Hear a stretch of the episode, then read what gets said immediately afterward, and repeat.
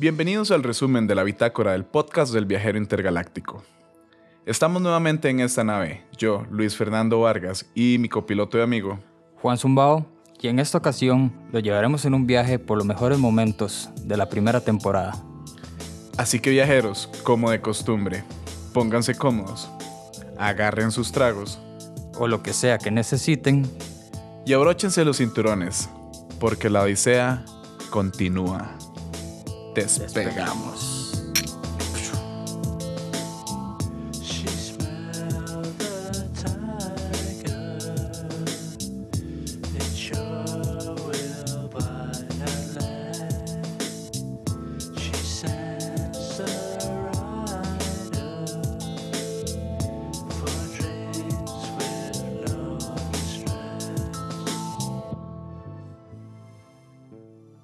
¿Alguna vez te has preguntado por qué en la tradición navideña moderna hacemos las cosas que hacemos? ¿Cuál es el origen del árbol de Navidad con la estrella en la parte superior, las decoraciones como las bolitas y todos los regalos envueltos en brillantes decoraciones debajo? ¿O la idea detrás de Papá Noel que viaja por todo el mundo en un trineo mágico con renos voladores desafiando tanto el tiempo como el espacio para entregar a los niños del mundo una gran cantidad de regalos de Navidad. ¿Y desde cuándo Santa y el nacimiento de Jesús tienen algo que ver el uno con el otro? Buena pregunta. Ok. Muy buena pregunta, sí. Vamos a llegar hasta ahí. De, o sea, al final de dónde vienen todas estas historias. Eh, y, y mejor aún, o sea, ¿qué es lo que celebramos realmente en Navidad? Pero déjame decirte que hay respuestas a estas preguntas. Y la historia no es tan descabellada ni tan oculta. Solo tienes que saber dónde buscar. Y el primer lugar al que miramos es el Polo Norte, al Chile.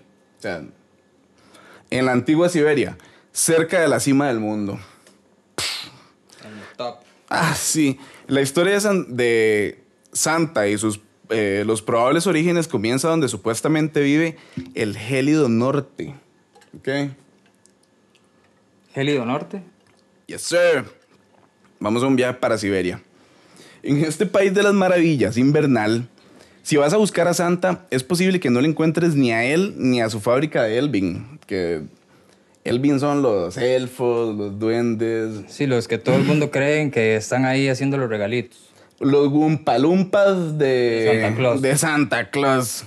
De Chamanclos. De Chamanclos. Qué bueno, Chamanclos con gumpalumpas, Bertín. Ay, madre, sí. Pero lo que sí vas a encontrar son grupos de indígenas nativos que hoy conocemos como siberianos. Realmente, ¿qué es lo que estamos celebrando? Cuando comienzas a ya realmente desentrañar la experiencia del vuelo y la danza del chamán con Amanita, entras en un mundo profundamente sagrado. Estas culturas chamánicas estaban íntimamente entretejidas con sus entornos a través del reno y el hongo de una manera que honraba y celebraba los misterios y la magia que la vida y la experiencia trajeron a la gente. Entonces, el viaje y el regreso del chamán fue muy importante para la supervivencia de toda la comunidad. Lo que traían consigo era a menudo una cuestión de vida o muerte. Y una y otra vez el chamán y la gente, a través de estas experiencias que consideraban no solo sagradas, sino divinas, aprenderían conocimiento y sabiduría directamente de las plantas sagradas, sus viajes y de los espíritus con los que interactuaban. Fue como, como una especie de sangre vital para, para la forma de ser de ellos. O sea, se convirtió en su estilo de vida, en cómo conectar con el cosmos, con el universo, con los dioses, con todo. Entonces ya para ellos esos regalos, su Navidad era una historia súper trascendente. Entonces, ¿cómo es viajar con LSD? Vamos a lo que, a lo que vinimos. Gerard de Groot lo expresa bien cuando dice que el LSD actúa despidiendo temporalmente a los centinelas que custodian las puertas de la conciencia. Ok, qué buena descripción El cerebro desprotegido es invadido por una multitud de estímulos no procesados en los que es incapaz de imponer la lógica. Simple y sencillo así. no hay lógica la vara. Fue. No trate de comprenderlo. No trate de comprenderlo. Solo abrazarlo y aceptarlo, yo creo. En las de 6 a 12 horas, el LSD transforma el viaje del viajero en un mundo muy diferente y a menudo indescriptible. Ellos lo dicen como un lugar surrealista. Esto puede traer cualquier cosa de la maravilla estática al terror de pesadilla. O sea, puede que estés en un momento así súper pichudo, cumbre, increíble de la experiencia. Y de un momento a otro, algo te viste o algo te pasó, un pensamiento, algo escuchaste en tu cabeza, bro, que te puede llevar al terror. Cambio así drástico, literalmente. Eso es lo que dicen ellos, ¿verdad? Lo que dicen los expertos. Sí, ahí sí es de un polo al otro, totalmente. Ah, sí, y durante el mismo viaje, digamos, el mismo puedes experimentar los dos tipos de...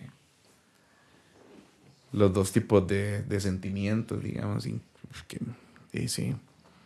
Dependiendo de la, eh, de la mentalidad y el entorno de la persona que se vaya a mandar.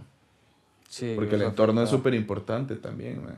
es muy diferente, yo diría, que te mandes un trip en la playa a que te mandes un trip en... Medio chepe, ¿eh? Medio chepe. Exacto. Sí. sí, sí, yo imagino que sí. Los colores aparecen más brillantes. Los pequeños detalles se vuelven más, muchos más y patrones intrincados que se superponen a las superficies. O sea, es una mezcla ahí. El mundo se transforma y se derrite y los objetos se transforman entre sí. Bruce Hoffman fue parte de la ola inicial de estudiantes universitarios que muestreó el LSD distribuido en Harvard por nada más y nada menos que el psicólogo Timothy Leary.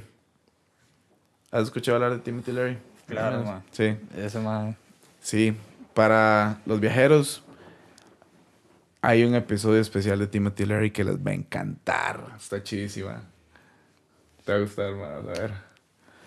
Eh, él recuerda que el LSD, realmente algunos cambios perceptivos notables se producen, ¿verdad? En, el trip.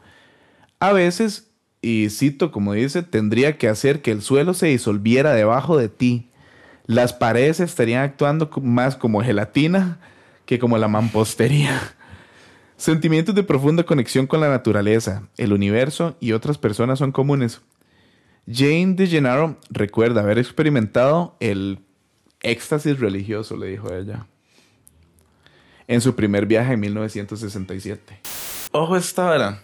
Es más, esta es la parte más chida, escucha. Voy a citar la ceremonia de María Sabina, tal y como ella la describe, Obviamente jamás podría como lograr llegar a la realidad de lo que pudo haber sido una ceremonia con semejante ser divino. Pero voy a intentar canalizar lo que puedo. Digamos que esto es una, una pincelada para que todos los viajeros se puedan imaginar. Sí, definitivamente. Cito a María Sabina, bro. Los niños santos me hablan, me aconsejan, me dicen cómo debo curar a los enfermos y me enseñan el lenguaje que hablo en mis veladas y todo mi lenguaje en el libro que me fue dado. Soy la que lee, la intérprete. Ese es mi privilegio. La gente viene a mí para que cure a sus enfermos Vienen en busca de curación quienes han sido encantados por duendes, los que han perdido el espíritu por un susto en el monte, en el río o en el camino. Por eso yo pregunto a los enfermos, el día que te lastimaste, ¿a dónde fue? ¿Qué pasó? ¿No sentías que tu cuerpo no tenía espíritu? ¿Que tu cuerpo iba vacío o en tus sueños, ¿a qué lugares llegas? Cuando dormimos, el espíritu vaga. Va donde quiere ir. El espíritu se convierte en un tlacuache. Es como una zarigüeya, un tlacuache. O en tigre, o en sopilote. Convertido en animal, viaja a lejanos lugares. El espíritu regresa cuando despertamos. Increíble, man. Voy a seguir, vamos a seguir con la ceremonia. Claro. Cito. Los niños santos curan las llagas, las heridas del espíritu. El espíritu es lo que enferma. Los hongos se toman de noche. Para esto se celebra la velada. ¿Ok? Pero es una velada porque es de noche la verdad. El sacerdote jesuita Pierre Teilhard de Cardin, autor de la teoría de la noosfera, escribió famosamente, cito, no somos seres humanos teniendo una experiencia espiritual. Somos seres espirituales teniendo una experiencia humana. I agree. All right. Esta frase que revierte el dualismo materialista de Descartes, que es lo que Descartes decía, eh, primero soy lo que existo. Sí, otro filósofo Ajá. súper famoso. y que hoy es reiterada profusamente. Fue articulada antes por Blavatsky, cito. No es el espíritu el que habita en la materia, es la materia la que se adhiere temporalmente al espíritu. Qué explosión, man. Este, en otro plano, el de la arqueología esotérica, Blavatsky también es responsable de popularizar la fascinación por buscar o detectar rasgos de civilizaciones perdidas. ¡Ay! ¡Hojas! Hojas. Como la Atlántida o Lemuria. Y lo mismo en relación con mundos dentro de este mundo, como marca la leyenda de Shambhala o la leyenda de Agartha. Sitios en los que supuestamente habitan maestros ascendidos. Es, es, es increíble porque, digamos, hay, hay una foto, bueno, una foto, me encantaría que fuera una foto, pero hay una imagen en, en, en Google, en la web, en la web, online, en la que están en el Himalaya sentados el Buda, Jesucristo, este, Babaji y... ¿Cómo es que? eh, el, de, el de Alá. Ma, mo, mo, mo, mo- Mahanda, Mahanda, Mohanda. Creo que por ahí anda la man. cosa, pero bueno, salen ellos. Ay, salen mano, los qué cinco vergüenza. Ajá, están todos. En la, en la montaña. Sí. Mahoma. Ah, Mahoma, sí. Yes. Están ellos cinco en la montaña, reunidos alrededor de una fogata, conversando. That's it. Ahí súper chill. ¿Ya? Entonces como que sus, como que sus conciencias crísticas ex- existen. Entonces digamos, Jesús, es Jesucristo. El Cristo es la conciencia crística dentro del corazón. Entonces cada uno tiene una conciencia crística que puede llegar a despertar. Correcto. Ajá. Entonces, digo, uno lo que ora es por el Cristo, uno lo que necesita es el Cristo dentro de uno. Y ¿Entiendes que es la conciencia crística? fuerza que está ahí, Ajá. ¿cierto? Yes. Es una energía, una fuerza. Ujú. Entonces muy loco porque Entonces ellos estaban ahí compartiendo eso. digamos. Bla- y Blavatsky. Blavatsky lo confirma. Blavatsky la madre dice que, que al Chile sí están esos maestros ascendidos que- ahí, O sea, llegó hasta ahí para poder ver eso. los vio. Doc Ellis fue un personaje de los que deja huella en la gente. Polémico pero muy inteligente.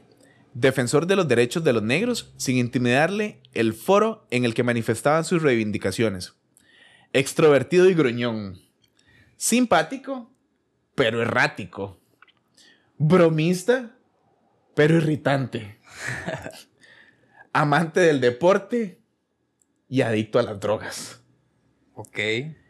Ellis era valiente, pero también siempre se veía como atenazado por el miedo en ocasiones. Pero en los 60, en los años 60, o sea, ya cerca de un 85% de los jugadores de béisbol de la MLB consumía drogas para salir a jugar.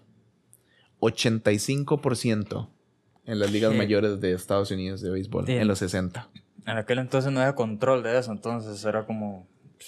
Bro, ya no, no hacían doping, me explico. Bro, estaba todo el movimiento o sea, el LSD era una vara medio nueva. y se sabía que eran las drogas en ese momento. La contracultura nada más de los 60 que los que no han escuchado el episodio número 2 de Contracultura, ahí explicamos bastante en detalle lo que, lo que fue el movimiento. Entonces en los 60 había un auge de psicodélicos y todo ese tipo de varas, ¿verdad? Ok, el 80 por 5%, el 80 por 5%. el 85%. El 85% consumía, para salir a jugar.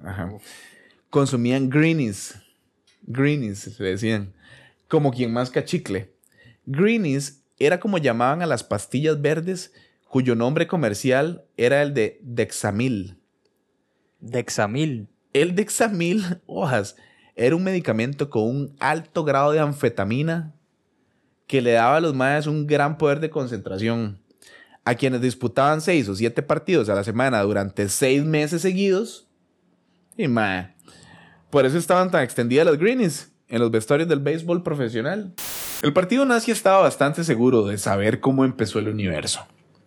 Creían que dos estrellas chocaron entre sí hace miles de años y arrojaron enormes bloques de hielo alrededor del universo. Lo llamaron World Ice Theory, que es la teoría del hielo mundial. World mm. Ice Theory. Y su fundador tenía la mejor ciencia posible detrás de ella. Había llegado a esa teoría a través de un sueño. Qué bueno. Increíble. Hojas. Hans Horenberg desarrolló su teoría después de darse cuenta que la luna estaba hecha de hielo. Lo cual es un mal comienzo para cualquier teoría científica. Dijo que luego se fue a la cama y tuvo un sueño sobre el amanecer del universo. Cuando se despertó, según sus propias palabras, cito, sabía que Newton se había equivocado sobre la gravedad. Los nazis impulsaron la teoría de Horn. Qué loco. O sea, sorry. El mae se despertó y dijo, sabía que, que Newton se había equivocado sobre la gravedad. ¿Qué diablo soñó? Para decir, nah, pues, Newton, o sea... Sí, contradecir todo lo, lo, que el mundo está fundamentado. Y qué dicha que lo hizo, porque eso es sembrar la semillita de las dudas en la cabecita de todo el mundo. Porque uno no puede vivir la vida simplemente just walking around sin tener esa semilla de la duda, tomando todo por hecho, porque es lo que es y es lo que vos ves y listo. Tienes que tener the child mind. Ajá, the child mind. Preguntarlo todo. Preguntarlo todo, bro. Me parece que, que un día hablamos en un episodio del anterior, tal vez, o si no lo hemos hablado, tal vez lo hemos hablado fuera de, de micrófonos, que es que el mundo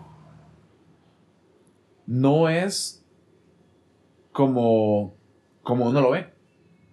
El mundo es como uno es realmente. Entonces, el mundo es un reflejo de, de lo que realmente sos vos. Entonces, si, o sea, eso viene como, por ejemplo, a lo que menos te gusta de tal persona, es en cierto modo lo que menos te gusta de vos mismo. eso es como un reflejo. Ajá. Para que explores. Sí, hombre. Qué bueno. Y los sueños también. El más trajo ese conocimiento de un sueño. Ajá, de un sueño. Es muy loco, bro, porque digamos, los nazis impulsaron la teoría de Horenberg no tanto porque tuviera sentido, sino, y nuevamente, esta es una cita real, para poner a los políticos judíos en su lugar. Les gustó porque contradecía lo que llamaban la ciencia judía. ¿Ves? Entonces, todo chill. Heinrich Himmler envió arqueólogos a todos los rincones del mundo en busca de pruebas de que el mundo había comenzado como un gigantesco bloque de hielo. Mientras que Hitler instaló todo un planetario dedicado a enseñar a la gente la teoría del hielo mundial. La historia de la creación que llegó a un hombre a través de una visión. Estos vampiros psíquicos no son muertos vivientes que se abren paso desde la tumba para alimentarse de sangre, sino personas mortales que, conscientemente o no, se alimentan de la energía de los demás. Todos los demás puede que o no estén conscientes de la vara, te drena la energía, es. Ajá, más o menos, sí, por ahí anda el asunto. Dion Fortune, miembro de la Golden Dawn, fue una de las primeras investigadoras paranormales en referirse al tema del vampirismo psíquico. Ella tiene un libro que se llama Análisis de la naturaleza de un ataque psíquico, Analysis of the Nature of eh, Psychic Attack. Discute la posibilidad de que existan entidades astrales que se pegan al aura, es decir, parásitos del plano astral que se alimentan de nuestra energía e inmediatamente después añade la hipótesis de que existan, de que quizás existan vampiros psíquicos, no intencionales en nuestro plano, ¿verdad? Es, decir, personas comunes y corrientes que se alimentan de la energía vital de quienes los rodean. A menudo de sus parejas, de compitas, gente súper cercana, pero la mayoría son de las parejas, llegando a debilitarlas al a tal punto, bro, de la enfermedad, incluso de la muerte, bro. O sea, Rahal fucking vampiros. Qué loco, man. Sí, man. De hecho, existe una vasta bibliografía sobre los vampiros psíquicos.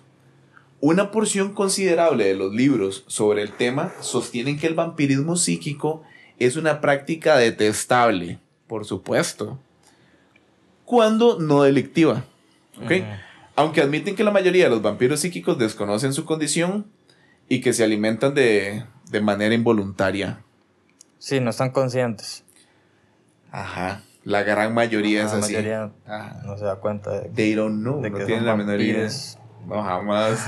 y por eso en este podcast, en el episodio de hoy, les vamos a ayudar también a identificar si ustedes están siendo o no vampiros energéticos, porque también el conocimiento es poder y ya cuando ustedes lo sepan, van a tomar responsabilidad de control sobre cada uno de sus actos.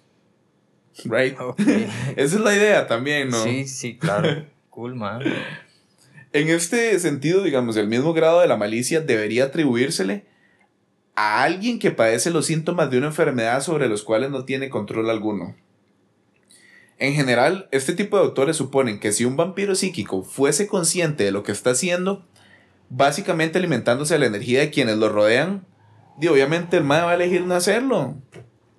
Obvio, Digo, se supone, eh, además, que la necesidad de energía, que ya vamos a hablar de esto más tarde, surge de algún tipo de debilidad o de deficiencia metafísica, la cual, una vez abordada adecuadamente, ya, o sea, pondría fin a sus prácticas de vampirismo. Sí, no es necesario. Siempre el conocimiento es poder. Si los mayas ya supieran otro tipo de cosas, o al menos identificar eso, te daría la oportunidad de liberarte.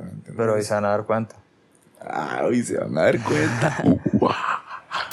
este extraño fenómeno, que a simple vista parece sumamente improbable, fue estudiado por las mentes más brillantes del psicoanálisis, entre ellos nada más y nada menos que Sigmund Freud Carl Jung, Marie-Louise von Franz, entre otros. Los máster. Los máster de del psicoanálisis. Del psicoanálisis y, casi que de la psicología. en general, sí, señor. En general. Eh. Los sueños telepáticos son en esencia la única forma de comunicarse con alguien a través de, de los sueños. Como lo que hablamos al principio, como putas. A través de sueños telepáticos. Y gente que se, se comunica y con personas que también ya murieron. Entonces ahí también está. hay gente que tiene mucho anhelo ya, como, más es que se murió la tía o el primo, o el papá, lo que sea. Se pueden comunicar ahí, más. Y es súper real eh, esa comunicación. Hay un, un artículo de Annie Bizan que se llama El Cama Loca, que es parte del reino de los deseos, digamos, del mundo de los deseos en los cuales las personas se pueden comunicar en ese reino con otros seres que, que tal vez no han llegado al, al Bachán, que es como el cielo, como le dice la gente, o al estado máximo, ya sea la emancipación. Pero esos seres se encuentran en ese estado. Entonces, cuando están ahí, uno tiene la capacidad de comunicarse con ellos. Es un episodio que tenemos específicamente dedicado para eso, que fuck it, venga. Claro. Ahí, para que estén conectados para lo que viene. Pero sigamos, pum. Sí, digamos, no se trata de entrar en los sueños de otra persona, ¿verdad? Eso es muy importante, sino más bien de la posibilidad de crear una realidad onírica compartida en la que ambos soñadores pueden interactuar en el mismo escenario. ¿Ok? En este sentido, Sigmund Freud elaboró la teoría de que el sueño puede favorecer la comunicación telepática entre dos personas vinculadas emocionalmente del mismo modo que podría ocurrir a través de la meditación o cualquier otro estado alterado de, la conciencia. En 1922 publicó un ensayo muy interesante al respecto titulado Sueños y Telepatía, Traum and Telepathy, donde examina varias, bueno, Traum and Telepathy, creo, un, eh, perdón, es alemán, Traum und Telepathie. Es el nombre. Ajá, porque es Sigmund Freud. Ajá donde examina varias cuestiones, entre ellas la posibilidad de comunicarse con alguien a través de los sueños. Otros, ya hay otros más, otros investigadores como Nandor Fodor, fueron todavía más lejos al sostener que los sueños son algo así como una frecuencia, como, como un pulso, mm. Que le permite a la conciencia desplazarse libremente en el tiempo y en el espacio. Casi que otra dimensión. Donde se desenvuelve todo. Otro mundo aparte, una dimensión totalmente diferente. Tampoco es necesario que este tipo de transmisión derive de un sueño agradable. De hecho, o sea, hay personas capaces de crear y proyectar pesadillas a distancia con un alto nivel de eficacia. Pesadillas, bro. Muchas veces sin la intención consciente de hacerlo. Mientras que algunas investigaciones han intentado demostrar que incluso es posible hackear los sueños de alguien más. En cualquier caso, nuestra mente no es invulnerable. Por el contrario, está abierta a todo tipo de conexiones. Se trataba de chicas que habían crecido con el rock and roll, alimentando una desmedida afición por la música que con el paso de los años se acabó convirtiendo en su modo de vida. Totalmente. O sea, las madres vivían, respiraban, inhalaban y todo rock and fucking roll. Este, digamos, las madres, digamos, algunas eran demasiado conocedoras de todo lo concerniente a la cultura pop, digamos, al, a lo que estaba vivo en el momento, y al, al mainstream. Las madres eran, o sea, unas monjitas dedicadas al, a, la, a la fama. Sí, al rock and roll y. A la fama. Hasta me imagino que giras se iban. En, todos los conciertos estaban de Exacto. por favor auténticas expertas, bro, como en el caso de Pamela Des Barris, que es una de las integrantes de las GTOs, eventualmente conocida como Miss Pamela. Esa era que la líder o algo así. Ah, sí, vas a ver. GTO es acrónimo de Girls Together Outrageously, algo así como chicas escandalosamente juntas. Aunque también ha sido escrito como Girls Together Often o Girls Together Occasionally o Girls Together Only es considerada una creación de Frank Zappa.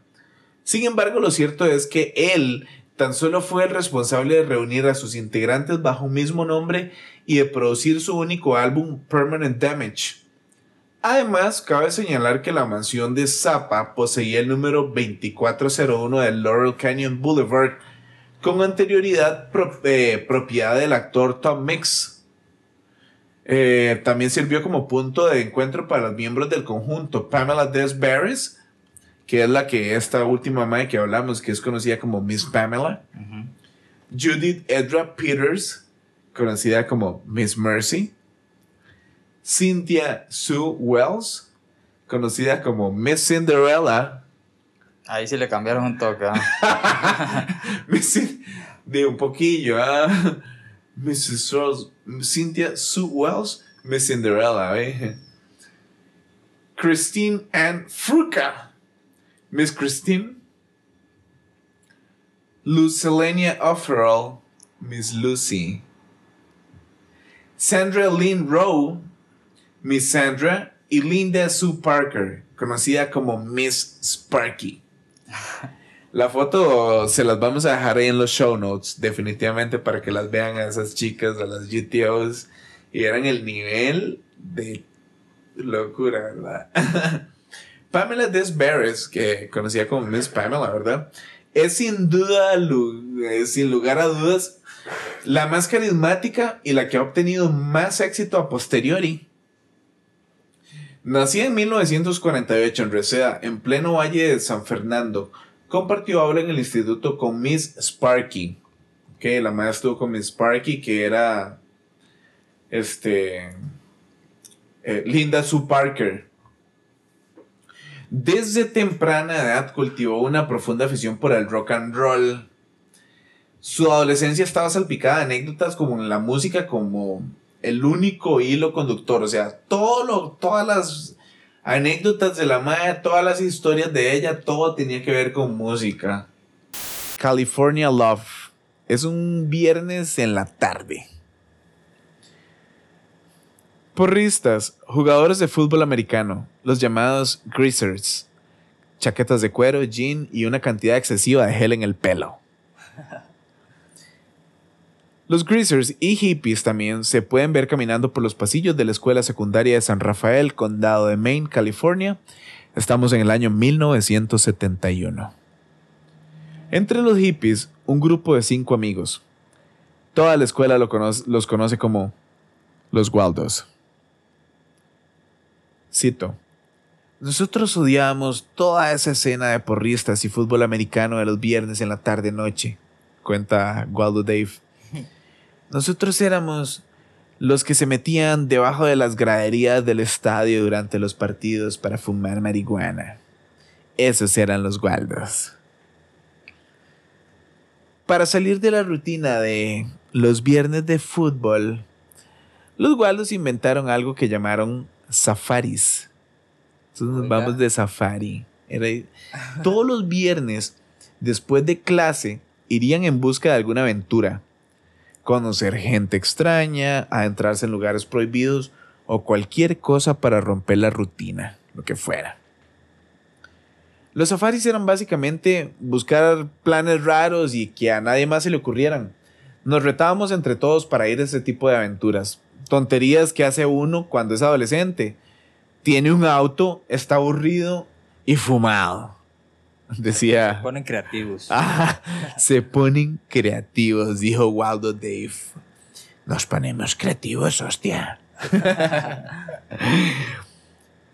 Ahora viene la parte en busca del tesoro, que es el cultivo de marihuana que estaba en una base militar. Oiga. Un viernes, a, llegó a manos de Steve un mapa del tesoro. Un amigo me contó la historia de novia de su hermana. Un miembro de la Guardia Costera en una base cercana a nuestro pueblo dijo que varios de los soldados tenían un cultivo de marihuana. Necesitaban deshacerse del cultivo y de la producción porque el oficial al mando de la base iba a, iba a llegar en los próximos días. Mi amigo entonces sacó un mapa y me dijo, mira, el novio de mi hermana me hizo un mapa de cómo llegar hasta el cultivo. Era un mapa para encontrar un cultivo de marihuana propiedad de unos soldados de la Guardia Costera. Ese era un verdadero safari. Y ahora que hablamos de safari, los que te están viendo en YouTube, en YouTube andas en modo safari con ese sombrero. Hoy andamos de safari. Hoy andamos de safari. Ese mismo día acordamos encontrarnos después de clases en la estatua de Luis Pasteur. A la entrada del colegio, exactamente a las...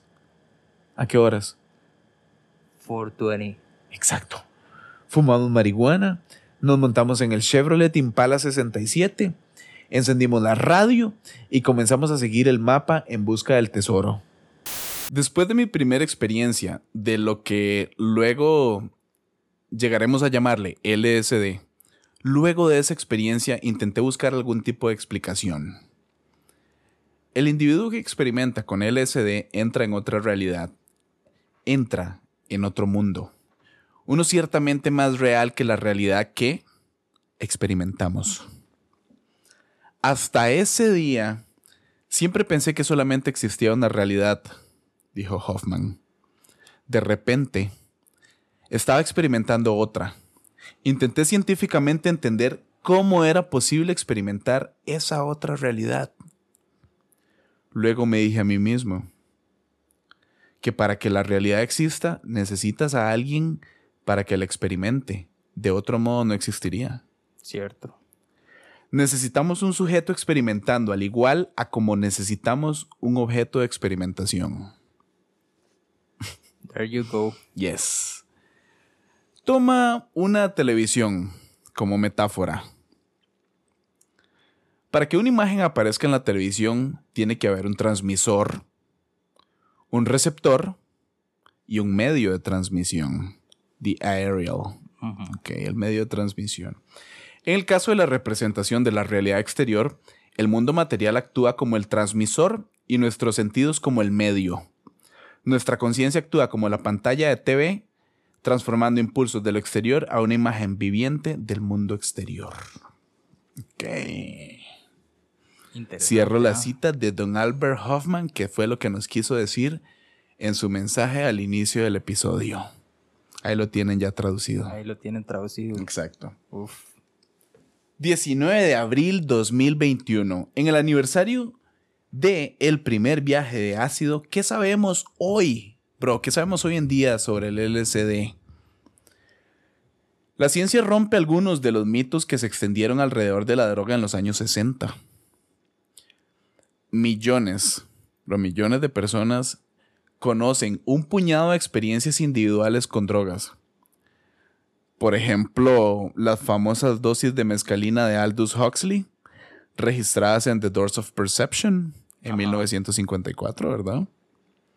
Esa es una de ellas. Por ejemplo, también las visiones de opio de, en 1797 de Samuel Taylor Coleridge, consagradas en su poema Kubla Khan es otra de ellas. Pero hay una subida, hay un high, hay una elevada tan famosa, tan memorable, bro, que tiene su propio cumpleaños. El día de la bicicleta, 19 de abril de 1943. El primer viaje con ácido del mundo. Todas las redes sociales, plataformas, y bueno, estar pendientes. En Instagram estamos como el Viajero Intergaláctico Podcast, en Facebook el podcast del Viajero Intergaláctico, YouTube también, en Spotify todas las plataformas de podcast como el podcast del Viajero Intergaláctico. Yo soy Luis Fernando Vargas y me pueden encontrar como Luxio Vargas en, en Instagram. Juan. Mi nombre es Juan Zumbao y pueden encontrarme como Juan SSNM en Instagram. Entonces, que tengan una linda tarde y disfruten su semana. Vuelen alto, altísimo, vuelen siempre.